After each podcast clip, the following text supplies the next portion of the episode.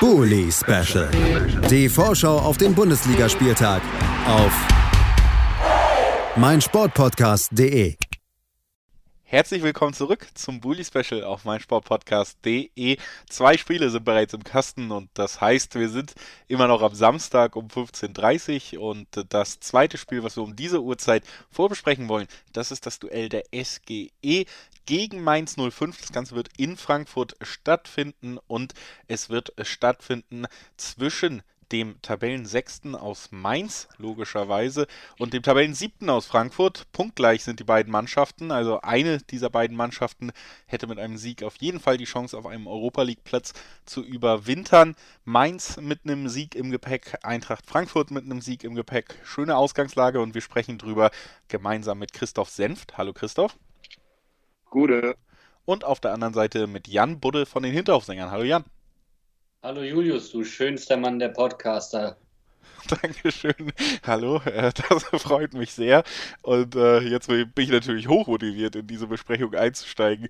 Zuerst können wir mal zurückblicken, Christoph, auf den Auftritt der Frankfurter, die ja hauptsächlich Siegesserie geht äh, weiter mit einem 3 zu 2 Auswärtssieg bei Ex-Trainer Hütter. Sicherlich auch eine Genugtuung für manche Fans gewesen, dass man Hütter da schlagen konnte in einem Spiel, wo es am Ende vielleicht nochmal eng wurde, gerade auch auf einer roten, äh, aufgrund einer roten Karte, aber es blieb siegreich. Wie hast du den Auftritt wahrgenommen? Ja, auf jeden Fall sehr zufriedenstellend. Äh, hat dir, glaube ich, echt auch einige Gemüter nochmal beruhigt. Äh, das Ding mit Hütter ist so eine Nebengeschichte, die ja nochmal so ein bisschen aufgekommen ist, aber ich glaube, es war auch auf die Art und Weise ähm, vielleicht nicht so hoch verdient. Ähm, ich sehe es jetzt aber auch nicht so unverdient wie Hütter. Ähm, wir haben äh, eine gute zweiten Halbzeit oder eine gute Phase in der zweiten Halbzeit gehabt, äh, wo wir sehr schnell die Tore gemacht haben. Ähm, eine schwache erste Halbzeit, okay. Aber gerade nach dem Heimsieg gegen äh, Leverkusen, der überraschend nach dem Rückstand kam und jetzt nochmal nach dem Rückstand äh, auswärts in Gladbach zu gewinnen, ist, glaube ich, gar nicht so schlecht. Und die sechs Punkte haben uns echt enorm geholfen, in der Tabelle einen großen Sprung zu machen. Und äh, ja, siehe da, Richtung Ende des Jahres stehen wir plötzlich an einer ganz anderen Stelle, ähm, die viele, glaube ich, ich eingeschlossen, so zwischen in der Saison gar nicht erwartet hätte, äh, nach dieser ganzen Achterbahnfahrt. Aber nein, es war echt äh, ein guter Sieg gestern Abend. Ähm, klar, mit der gelb-roten Karte wurde es dann nochmal knifflig. Aber äh, ich denke, jetzt können wir gut gewappnet und hochmotiviert in das Spiel am Samstag gehen. Das also der Blick zurück bei den Frankfurtern. Auch die Mainzer haben gewonnen und zwar relativ deutlich 4 zu 0 gegen die Hertha. Man steht auf Platz 6 in der Tabelle. Nach der letzten Rückrunde hat man immer so schön gesagt, Mainz hat eigentlich eine Rückrunde eines Europapokalteilnehmers gespielt. Wenn man jetzt auf die Tabelle guckt, spielt man anscheinend auch eine Hinrunde eines Europapokalteilnehmers. Wie hast du den Auftritt gegen Berlin wahrgenommen, Jan?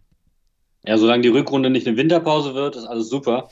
Ähm, also das war tatsächlich ein außergewöhnliches Spiel, weil Mainz tatsächlich 70 Prozent Ballbesitz hatte und die Hertha permanent an der Kehle. Und das war in dieser Dominanz ähm, ja noch nie zu sehen in Mainz. Also das war mit Abstand ähm, ja vielleicht eines der besten Spiele der Mainzer Vereinsgeschichte. So hart muss man es einfach sagen. Ähm, auch in der Konzentration über 90 Minuten. Die Hertha kann froh sein, dass es, äh, dass es nur 4-0 ausgegangen ist. Hätte ohne Probleme 6-7-0 ausgehen können. Ähm, da war noch Latte bei, Pfosten bei. Also das war extrem brutal. Die Hertha hat extrem tief gestanden. Tiefes 4-4-2 hat sich nicht ähm, rausbewegt.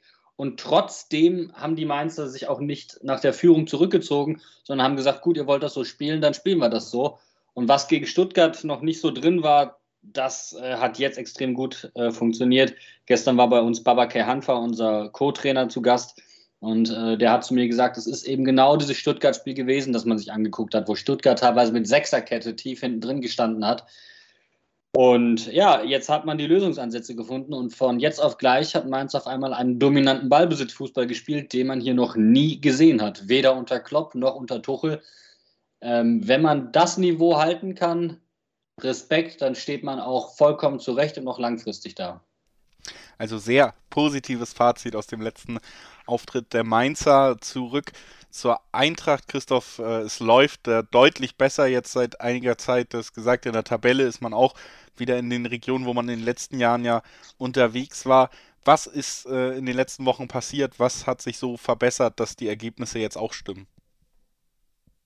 Ähm, ja, gute Frage. Ich glaube, so ein bisschen wirklich auch der Zeitfaktor. Ähm, es wurde zwar nicht so viel trainiert, aber Klaassen hat wirklich auch die Ruhe behalten. Der Verein hat die Ruhe behalten, auch wenn es mal gegen Bochum und Fürth ein bisschen kniffliger war, die Phase. Aber er hat recht behalten. Ja? Er hat gesagt, er braucht die Zeit, die Mannschaft muss sich einspielen. Er hat jetzt die letzten vier, fünf, sechs Spiele seine Stammformation gefunden ohne klassischen Neuner, was ja auch immer noch so Thema hier in Frankfurt ist und war. Ähm, die positiven Ergebnisse haben dazu beigetragen. Die ganzen Last-Minute-Geschichten haben, denke ich, auch eher zum Positiven beigetragen. Und ja, die Eintracht ist, warum auch immer, jederzeit in der Lage, äh, einen Rückstand auszugleichen oder in Führung zu gehen, jederzeit für ein Tor gut, auch wenn es sich nicht andeutet. Äh, und so wird sie auch nochmal durch ihre kampfstarke Leistung, die sie auch zuletzt immer wieder gezeigt hatten, unangenehm zu spielen, ähm, sind sie doch zu einigen Punkten und Siegen gekommen und ähm, hatten bis jetzt auch wenig Verletzungspech. Das äh, zeigt sich jetzt am Samstag, dass eventuell der ein oder andere ausfällt. Aber ähm, ja, wir haben jetzt einfach eine gute Phase erlebt und äh, dadurch, dass sich in der Liga viele Mannschaften einfach äh, selber die Punkte nehmen, haben wir jetzt äh, durch die guten Ergebnisse da einen ganz großen Sprung gemacht. Dass also die Situation bei den Frankfurtern vor dem Duell gegen Mainz, die Mainzer selber punktgleich, aber besseres äh, Torverhältnis, deswegen einen Platz vor Frankfurt, und dieses äh, gute Torverhältnis, das liegt, auch wenn ich jetzt in den letzten Wochen immer mal wieder hier, Jan, auch bei den Kollegen von den Niederaufsängern Johnny Burkhardt ins Spiel gebracht hat, das liegt vor allen Dingen ja auch daran, dass man die zweitbeste Defensive der Liga stellt. 16 Gegentore, genauso viel Gegentore wie die Bayern. Nur Freiburg hat eins weniger kassiert in der Hinrunde bis jetzt. Was ist denn, oder welche Spieler stechen da für dich in der Defensive in diesem Halbjahr besonders heraus? Gerade weil ja vielleicht so Nia Katea doch auch verletzt gefehlt hat, wer, wer trägt da die, die Hauptverantwortung dafür, dass es so gut läuft defensiv? Das ist ein kollektives Verteidigen und das macht es genau aus. Und ähm, die, die Trainer haben das sehr gut hinbekommen, über die Hinrunde hinweg der Mannschaft einzuimpfen, dass sie gar mit höherer Kette spielen wollen, dass die Außenverteidiger dementsprechend hochstehen. Sie haben einen extrem guten Zugriff über die Achter, gerade in den Halbräumen. Sie lenken durch ihr Anlaufverhalten einfach extrem gut auch die Angriffe der Gegner und beißen dann in den Räumen zu, in denen sie den Gegner gerne haben. Das ist genau das. Und was Anton Stachter in den vergangenen zwei Spielen gezaubert hat, ist Wahnsinn. Also ähm, ein Spiel tatsächlich mit einer 100% Zweikampfquote auf der 6. Keine Ahnung, wann man das zuletzt gesehen hat. Ähm, wir haben damit gerechnet, äh, dass Dominik Kor uns, äh, dass, sein, dass sein Ausfall uns wesentlich mehr wehtun wird. Aber Stachy hebt das Ganze tatsächlich momentan nochmal auf ein anderes Niveau. Und das ist schon ziemlich krass. Also ähm, das ist einfach insgesamt kollektiv extrem gut verteidigt und genauso ähm, kollektiv fangen sie jetzt an, um, äh, anzugreifen. Also sie schalten dann auch sehr konsequent um, haben jetzt eine sehr, sehr starke äh, Boxbesetzung. Und da, das hast du einfach auch gegen die Hertha gemerkt, wo einfach vier verschiedene Spieler getroffen haben, obwohl du die beiden Granten vorne drin hast und äh, trotzdem auch noch zum Beispiel Silvan Wittmer an drei von vier Toren als Außenverteidiger beteiligt war, trotzdem auch Lee als Achter an drei von vier Toren beteiligt war. Also die Jungs sind jetzt nicht nur defensiv gefestigt, sondern auch noch im Kollektiv gemeinsam gefährlich. Es treffen also zwei Mannschaften aufeinander, über die es in den letzten Wochen sehr, sehr viel Positives zu sagen gibt und sicherlich wollen beide auch positiv dann eben ins Weihnachtsfest gehen, in die relativ kurze Winterpause. Lasst uns noch gemeinsam tippen, wem das gelingen kann. Christoph, was glaubst du? Wie geht's aus? Ja, ich habe ja letzte Woche äh, zu pessimistisch getippt auf ein 2-2 in Gladbach. Von daher ähm, nehme ich die Kritik an und tippe auf einen 3-2 Heimsieg zum Saisonabschluss. 3-2, ein durchaus spektakuläres Ergebnis, der Tipp von Christoph Senft. Jan, was glaubst du? Ja, also ist schon relativ mutig, gegen eine der besten Defensiven der Liga drei Tore schießen zu wollen, wenn man keinen richtigen Stürmer hat. Aber ähm, ich sag mal so, wenn, wenn Leverkusen gewinnt und Gladbach auch, könnten wir auf Platz 4 hüpfen. Finde ich geil. Und dann noch gegen die Eintracht. Habe ich Bock drauf. Mehr sage ich dazu nicht. okay, die Weihnachtswünsche dürfen natürlich sehr gerne geäußert werden. Tue ich ein bisschen schwer. Ich sehe die Mannschaften tabellarisch, formtechnisch ähm, schon auf Augenhöhe, traut deshalb irgendwie beiden knappen Sieg zu und tippe einen Unentschieden, um, um mich da nicht entscheiden zu müssen. Sag, es wird ein 2 zu 2 und äh, freue mich auf ein hoffentlich unterhaltsames Spiel zwischen Eintracht Frankfurt und Mainz an diesem 17. Spieltag und bedanke mich bei Christoph Senf, dass er heute da war. Danke, Christoph. Sehr gerne. Natürlich auch vielen Dank an Jan Budde von den Hinterhofsängern, der zu Recht schon ein wenig erwähnt hat, dass äh, man auf jeden Fall auch in die neue Hinterhofsänger-Folge reinhören sollte. Co-Trainer von Mainz mit am Start. Äh, kann ich auch nur empfehlen. Danke, dass du da warst, Jan. Vielen lieben Dank und auch danke an Christoph noch einmal die Hand ausgestreckt, nachdem er erst zugetreten hat, wird jetzt hintenrum persönlich. ja. Nehme nehm ich gerne an. Ich kann echt auch Ich, ich mag doch den Christoph, aber die SGE nicht. Äh, das ist ja ein versöhnliches Ende. Natürlich auch übrigens nochmal vielen Dank, dass ihr das ganze Jahr im Bully Special dabei wart und immer mal wieder aufgetaucht seid. Jetzt zum Jahresabschluss sei das natürlich auch nochmal erwähnt. Vielen Dank dafür.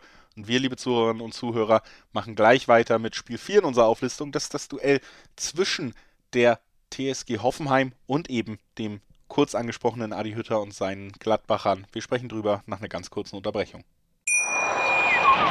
Wie baut man eine harmonische Beziehung zu seinem Hund auf? Puh, gar nicht so leicht. Und deshalb frage ich nach, wie es anderen Hundeeltern gelingt, beziehungsweise wie die daran arbeiten. Bei Iswas Dog reden wir dann drüber. Alle 14 Tage neu mit mir, Malte Asmus und unserer Expertin für eine harmonische Mensch-Hund-Beziehung, Melanie Lippisch. Iswas Dog mit Malte Asmus. Überall, wo es Podcasts gibt. Bully Special. Die Vorschau auf den Bundesligaspieltag auf meinsportpodcast.de.